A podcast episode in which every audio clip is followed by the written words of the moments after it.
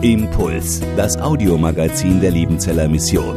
Predigten, Veranstaltungen und Specials weltweit am Leben dran. Impuls zum Nach- und Weiterdenken.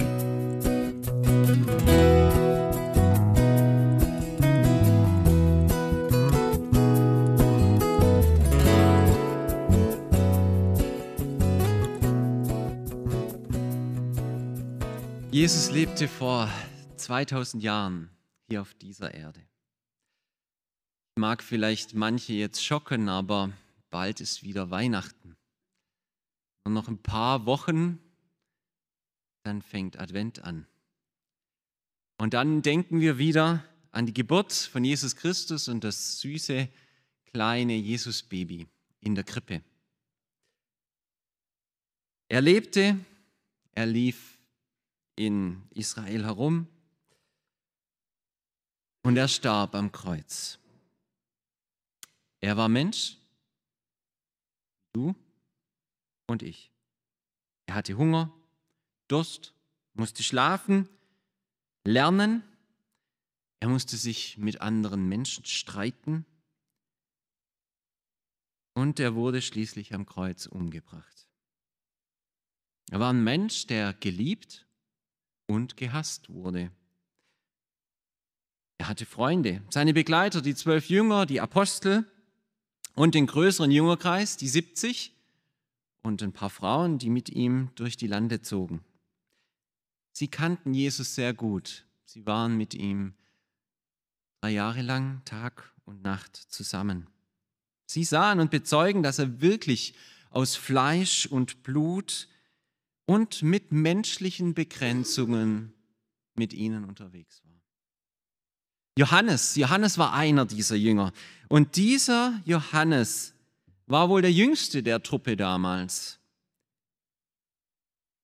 Er erlebte von all diesen Jüngern am längsten. Dieser Johannes ist vermutlich der Schreiber der Offenbarung. Ganz sicher ist es nicht. Die Sprache der Offenbarung hat einen anderen Stil als das Johannesevangelium und die Johannesbriefe. Und das lässt manche daran zweifeln, ob Johannes, der Apostel, wirklich der Schreiber der Offenbarung war. Das hat ehrlich gesagt auch mich daran zweifeln lassen. In meinem Theologiestudium habe ich die Johannesoffenbarung parallel zum Johannesevangelium übersetzt und viele, viele Unterschiede festgestellt wurde dabei angeleitet von einem Theologieprofessor, der eher liberaleren Lager zugehört und der hat uns immer auf diese Unterschiede hingewiesen und immer gesagt, seht ihr, deswegen kann Johannes der Apostel nicht der Verfasser der Johannes-Offenbarung sein. Es gibt auch noch andere Gründe, warum Theologieprofessoren anzweifeln, dass Johannes der Apostel der Verfasser des, der Johannes-Offenbarung ist. Eins zum Beispiel ist, dass die Johannes-Offenbarung so spät geschrieben wurde. Die sagen, Johannes war da, wenn er überhaupt noch gelebt hat, viel zu alt, um so eine Offenbarung zu schreiben. Es gibt noch ein paar andere kleinere Argumente, aber in der Vorbereitung auf diese Predigt, da bin ich auf ein ganz interessantes Argument gestoßen, was auch meine eigene Position wieder in Frage gestellt hat, worüber ich übrigens sehr froh bin. Mittlerweile denke ich wieder, dass Johannes der Apostel, der Schreiber der Offenbarung ist. Dass er das Johannesevangelium, Johannesbriefe und die Johannesoffenbarung geschrieben hat. Und diese Sache, die ist so spannend, da muss ich ein bisschen ausholen um das zu erklären, denn es hat mit unserem Predigtext zu tun. Dieses Argument hat mich wieder ganz neu über die Genialität des Wortes Gottes und über die Größe und Herrlichkeit von Jesus Christus staunen lassen. Ich lese dazu den Predigtext aus Offenbarung 1, die Verse 9 bis 20. Offenbarung 1, die Verse 9 bis 20. Ich, Johannes, der ich auch euer Bruder und Mitgenosse an der Bedrängnis und an der Königsherrschaft und an der Ausdauer in Jesus Christus bin, war auf der Insel, die Patmos heißt, wegen des Wortes Gottes und des Zeugnisses von Jesus. Ich war im Geist am Tag des Herrn und hörte hinter mir eine laute Stimme wie von einer Posaune, die sagte, Ich bin das Alpha und das Omega, der Erste und der Letzte. Und was du siehst, das schreibe in ein Buch und sende es zu den sieben Gemeinden in Asien, nach Ephesus, Smyrna und Pergamon, nach Thyatira, Sardes, Philadelphia und Laodicea. Und ich drehte mich um, um nach der Stimme zu sehen, die mit mir redete. Und als ich mich umdrehte, sah ich sieben goldene Leuchter. Und mitten unter den sieben Leuchtern einen, der einem Menschensohn glich, bekleidet mit einem knöchellangen Gewand und um die Brust mit einem goldenen Gürtel gegürtet. Sein Kopf und seine Haare waren weiß wie weiße Wolle, wie der Schnee, seine Augen wie eine Feuerflamme und seine Füße wie Golderz, das im Ofen glüht, und seine Stimme wie großes Wasserrauschen. Er hatte sieben Sterne in seiner rechten Hand, aus seinem Mund kam ein scharfes, zweischneidiges Schwert hervor, und sein Gesicht strahlte wie die Sonne in ihrer Kraft. Als ich ihn sah, fiel ich zu seinen Füßen hin wie tot. Und er legte seine rechte Hand auf mich und sagte zu mir, Fürchte dich nicht. Ich bin der Erste und der Letzte und der Lebendige. Ich war tot und sie ich bin lebendig von Ewigkeit zu Ewigkeit. Amen. Und ich habe die Schlüssel des Totenreiches und des Todes. Schreibe, was du gesehen hast und was jetzt ist und was danach geschehen wird. Das Geheimnis der sieben Sterne, die du in meiner rechten Hand gesehen hast, und die sieben goldenen Leuchter. Die sieben Sterne sind Engel der sieben Gemeinden und die sieben Leuchter, die du gesehen hast, sind sieben Gemeinden. Johannes erzählt hier von seiner Begegnung mit Jesus längst nach der Kreuzigung und Auferstehung. Es sind Jahrzehnte vergangen. Und Johannes ist auf Patmos, einer kleinen Insel im Mittelmeer, die von den Römern als Verbannungsort genutzt wurde. Johannes wurde vermutlich nach Patmos ins Exil geschickt, verbannt, isoliert. Er musste als bereits alter Mann, man kann nur spekulieren, wie alt er tatsächlich war, um die 80, 90 vielleicht, vielleicht auch 75. Als alter Mann musste er isoliert von seiner Gemeinde und seinem sozialen Netzwerk sein. Und dort, an einem Sonntag, an einem Tag des Herrn, hört auf einmal eine laute Stimme hinter sich. Diese Stimme ist wie eine Posaune, schreibt er, lauter als die Stimme eines Menschen. Als er sich umdreht, sieht er die sieben Leuchter und Jesus in ihrer Mitte. Er erkennt ihn. Er kannte ihn ja als jungen Mann und hat ihn längere Zeit begleitet. Er hat ihn auch als den Auferstandenen gesehen. Das ist klar bezeugt in den Evangelien. Wie er Jesus aber nun sieht, ist anders. Jesu Himmelfahrt ist geschehen. Und Jesus ist wieder in aller Herrlichkeit. Johannes beschreibt sieben Wesensmerkmale des Auferstandenen. Das Haupt bzw. die Haare, die Augen, die Füße, die Stimme, die Hand, der Mund, das Angesicht. Außerdem beschreibt er den Ort, wo Jesus steht und seine unmittelbare Umgebung sowie seine Kleidung. Diese Details plus seine eigene Reaktion auf diese Begegnung, er fällt um wie tot, findet Parallele in einem anderen Buch der Bibel, das sich auch wie die Offenbarung mit Aussagen über die Zukunft der Geschichte auseinandersetzt. Es ist das Buch Daniel. Und diese Parallele ist nicht einfach zufällig da. Johannes nimmt ganz bewusst Bezug darauf. Und das macht er durch eine ähnliche Sprache wie das Daniel-Buch. Das Danielbuch ist in Aramäisch geschrieben ursprünglich und wurde dann ins Griechische übersetzt in der Septuaginta. Und in der Übersetzung spiegelt das Griechisch immer noch diesen Stil der aramäischen Sprache wider. Und Johannes macht hier in diesem Abschnitt mit der griechischen Sprache genau dasselbe. Sein Griechisch spiegelt den aramäischen Stil hier wider. Das ist ein Stilmittel, ein bewusstes Einsetzen und Anspielen auf das, was damals Daniel erlebt hat, als er einem besonders herrlichen Engel oder sogar Gott begegnet ist. Daher die Unterschiede im Griechisch zwischen Johannes Evangelium und Johannes Offenbarung. Ist ein genialer literarischer Schachzug von Johannes, um ganz klar theologisch demonstrativ für seine Zuhörer, für seine Leser herauszuarbeiten, wer Jesus Christus denn nun eigentlich ist. Und trotzdem passt auch das Johannesevangelium in seiner Art und Weise zu dieser Theologie, die Johannes hier ausdrückt. Denn die Ereignisse und wie die Dinge im Johannesevangelium beschrieben werden, sind ähnlich durchstrukturiert.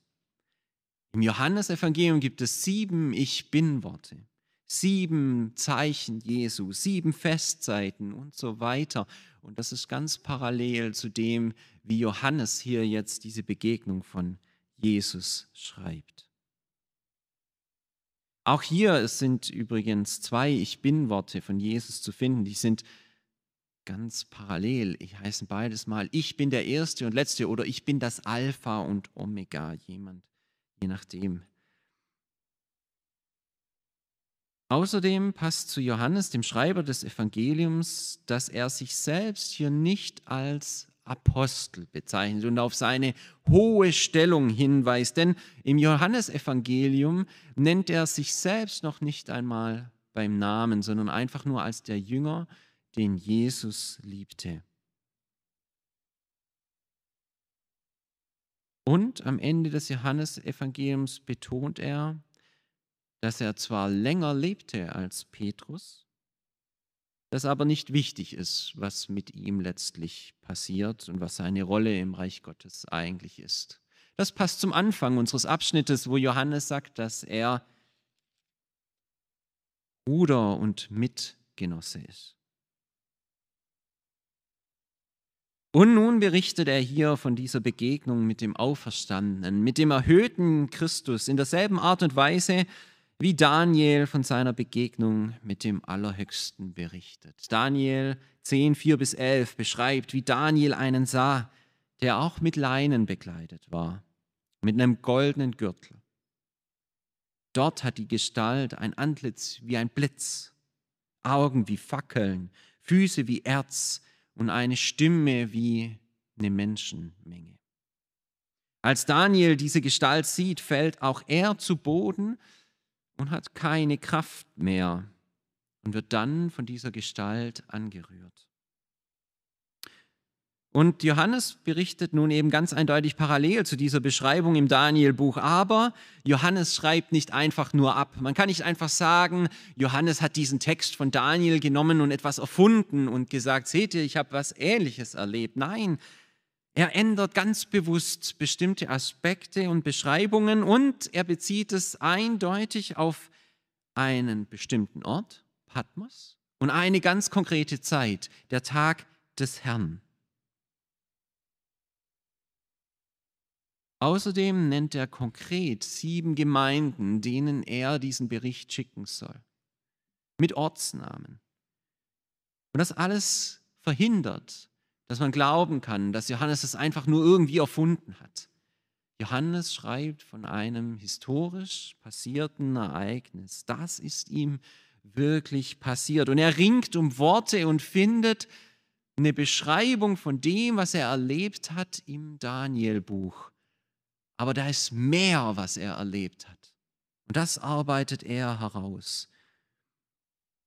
Denn er ist sich sicher, er ist Gott, dem Allmächtigen begegnet. Die Gestalt in Daniel, die ist schon imposant, die ist schon mächtig, die ist schon herrlich, die ist schon eigentlich unbeschreiblich. Aber Jesus wird hier noch gewaltiger beschrieben. Jesus Haar und Haupt sind weiß, weiß wie neu gefallener Schnee. Weißer geht es nicht in der damaligen Welt von Johannes. Das heißt, Jesus ist wirklich ganz rein, er ist ohne Makel. An ihm ist keine Unreinheit, keine Sünde, er ist ganz der Heilige. Seine Augen sind nicht nur wie rusige Fackeln, Daniel, sondern sie sind direkt die reinen Feuerflammen. Die Füße sind nicht einfach nur Erz, dass sie glänzen und schimmern in dem Licht, das auf sie fällt, sondern sie glühen von sich aus. Sie sind wie glühendes Golderz. Noch strahlender, noch glänzender und noch wertvoller. Und die Stimme ist nicht nur die Stimme einer Menschenmenge, denn eine Menschenmenge, die kann zum Stummsein gebracht werden. Nein, es ist eine Stimme wie Wassermassen. Es ist laut, anhaltend. Das kann nicht gestoppt werden, das kann nicht übertönt werden. Das Rauschen von Wasser, einem großen Wasserfall, ist mächtig, ist gewaltig. Und es, man kann nicht dagegen ankommen. Kein Mensch kommt gegen einen lauten Wasserfall an. Das heißt, was Jesus sagt, gilt. Punkt. Da ist nichts, was widersprechen kann. Und aus Jesu Mund kommt ein scharfes und zweischneidiges Schwert.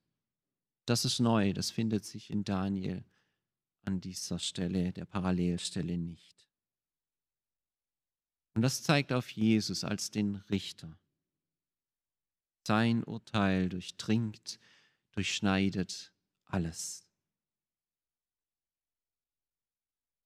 Es ist gerecht, es ist scharf, es ist treffend. Und sein Angesicht strahlt wie die Sonne. Sonne ist das Hellste, was die Menschen damals gekannt haben. Das Hellste, was uns auch im Alltag begegnet. Man kann nicht lange in die Sonne schauen am Mittag, sonst gehen die Augen kaputt. Jesus überstrahlt alles. Er ist der Herrliche, er ist der Gewaltige. Das ist eine eindeutige Steigerung von allem, was da im Danielbuch steht. Und Johannes begegnet diesem Allmächtigen und dieser Mann Gottes, dieser Apostel, dieser Mensch, der mit Jesus unterwegs war, der, der so viel wusste und der erfüllt war vom Heiligen Geist, er fällt trotzdem der Begegnung mit Jesus Christus zu Boden und er ist wie tot.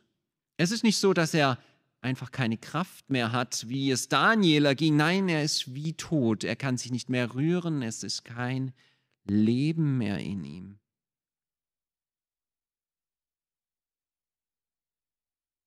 Auch hier wird deutlich, das, was damals Daniel erlebte, als er Gott begegnete, wird durch den Auferstandenen und Verherrlichten noch übertroffen. Jesus ist herrlicher, mächtiger, schöner und stärker. Seinem Wort kann nicht widersprochen werden. Sein Urteil ist endgültig und gerecht. Der Mensch Jesus Christus ist Gott und ist es vor und über alle Zeit hinaus. Dabei hält er in seiner Hand sieben Sterne. Rechten Hand sieben Sterne. Und dieses Bild, das hat mehrschichtige Bedeutungen. Zum einen spielt es auf den Namen Gottes an, den Herrn Zebaoth, der Herr der Herrscharen, der Herr, der den Himmel in der Hand hält. Der Herr der Sterne könnte man das auch übersetzen. Und damit ist neben dem Ich bin-Wort, das auf den Namen Gottes, das Yahweh, ich bin der ich bin, hindeutet, auch deutlich, dass er wirklich der allmächtige Gott ist. Das, das Bild muss ich, glaube ich, mal ein bisschen verdeutlichen.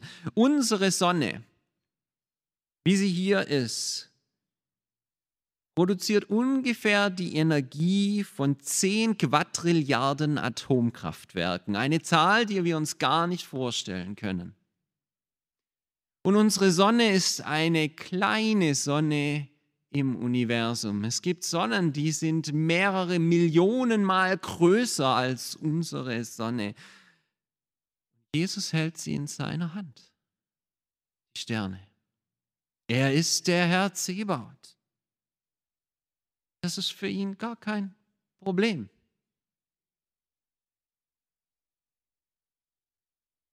Und später im Text erfahren wir diese andere Bedeutungsebene dieses Bildes dass diese Sterne die Engel der Gemeinden sind.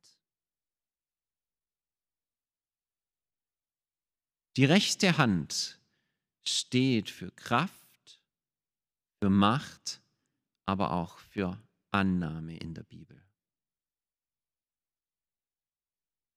Und in dieser rechten Hand hält dieser erhabene Herr mit all seiner Macht, Kraft und Annahme die Vollzahl der Gemeinde in seiner Hand, die Engel der Gemeinden.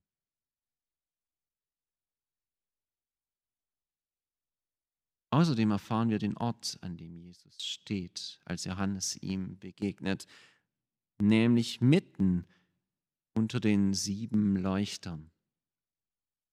Dieses mitten, dieses Wörtchen, ist genau dasselbe wie im Matthäus-Evangelium, wo Jesus sagt, wo zwei oder drei in meinem Namen versammelt sind, da bin ich mitten unter ihnen. Jesus ist mitten in seiner Gemeinde.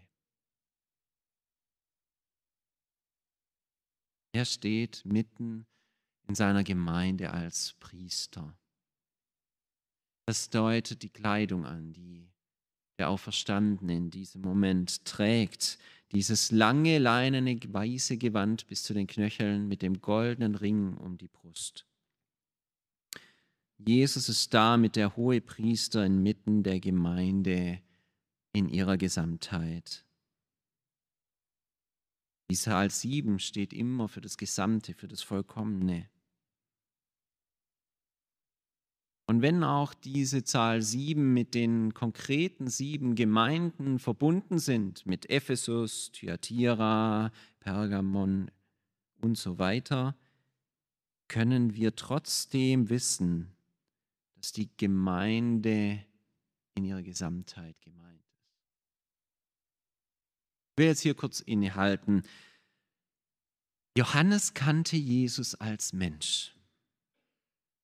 Er wusste um seine körperlichen Schwächen wie Durst, Hunger, Schmerz, Leid, Trauer und so weiter, als er über diese Erde lief. Er war mit ihm unterwegs. Und er war unter dem Kreuz anwesend, als Jesus in aller Schwachheit stirbt. Und dieser Johannes beschreibt Jesus und er nennt ihn bewusst in Vers 9 einfach nur Jesus, nicht Christus, Jesus, sein Freund, sein Rabbi, der Mensch.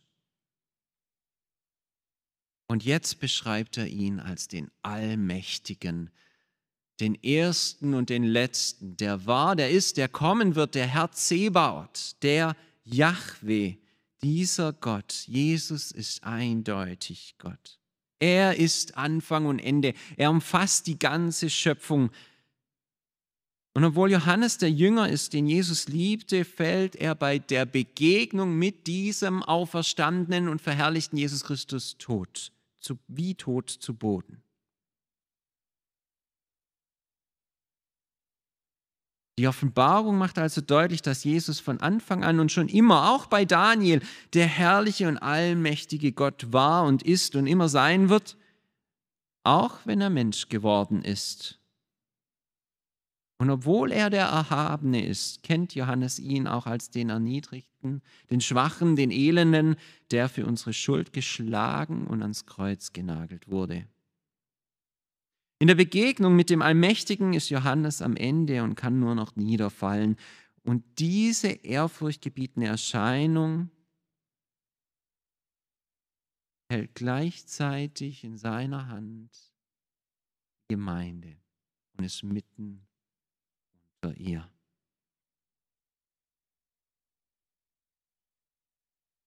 Und mit dieser rechten Hand berührt dieser allmächtige Gott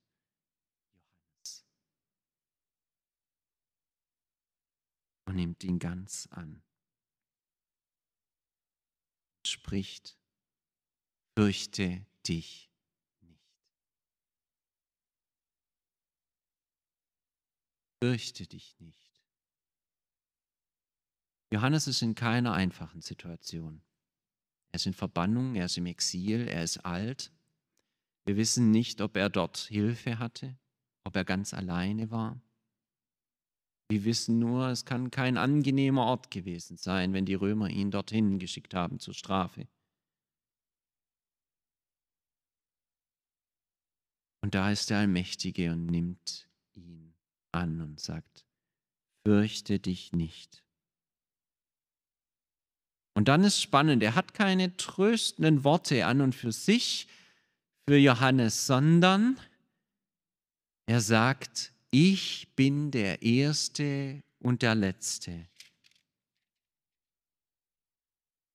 und der Lebendige. Ich war tot und siehe, ich bin lebendig von Ewigkeit zu Ewigkeit. Amen.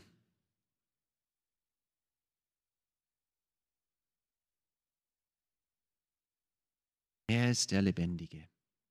Er hat die Schlüssel des Totenreiches und des Todes. Jesus Christus ist der Herr über den Tod. Dort, wo die Macht aller Menschen aufhört. Wo alle Wissenschaft versagt, jede Medizin, jedes Machtgehabe des Menschen hört mit dem Tod auf und ist zu Ende.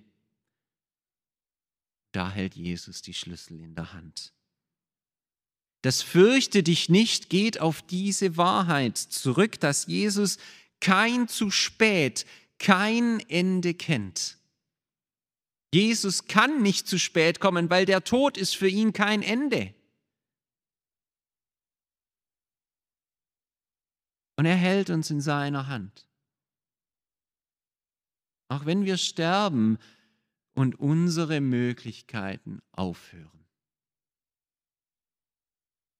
Johannes, er schreibt das in den Geme zu seinen Gemeinden, aus dem Exil, aus der Verfolgung, aus der Bedrängnis, dass er in der Hand des Allmächtigen sicher gehalten ist, dass die Gemeinde in der Hand des Allmächtigen sicher ist. Sie brauchen sich nicht zu fürchten, denn Jesu Macht hat kein Ende, auch der Tod ist kein Ende für Jesus Christus.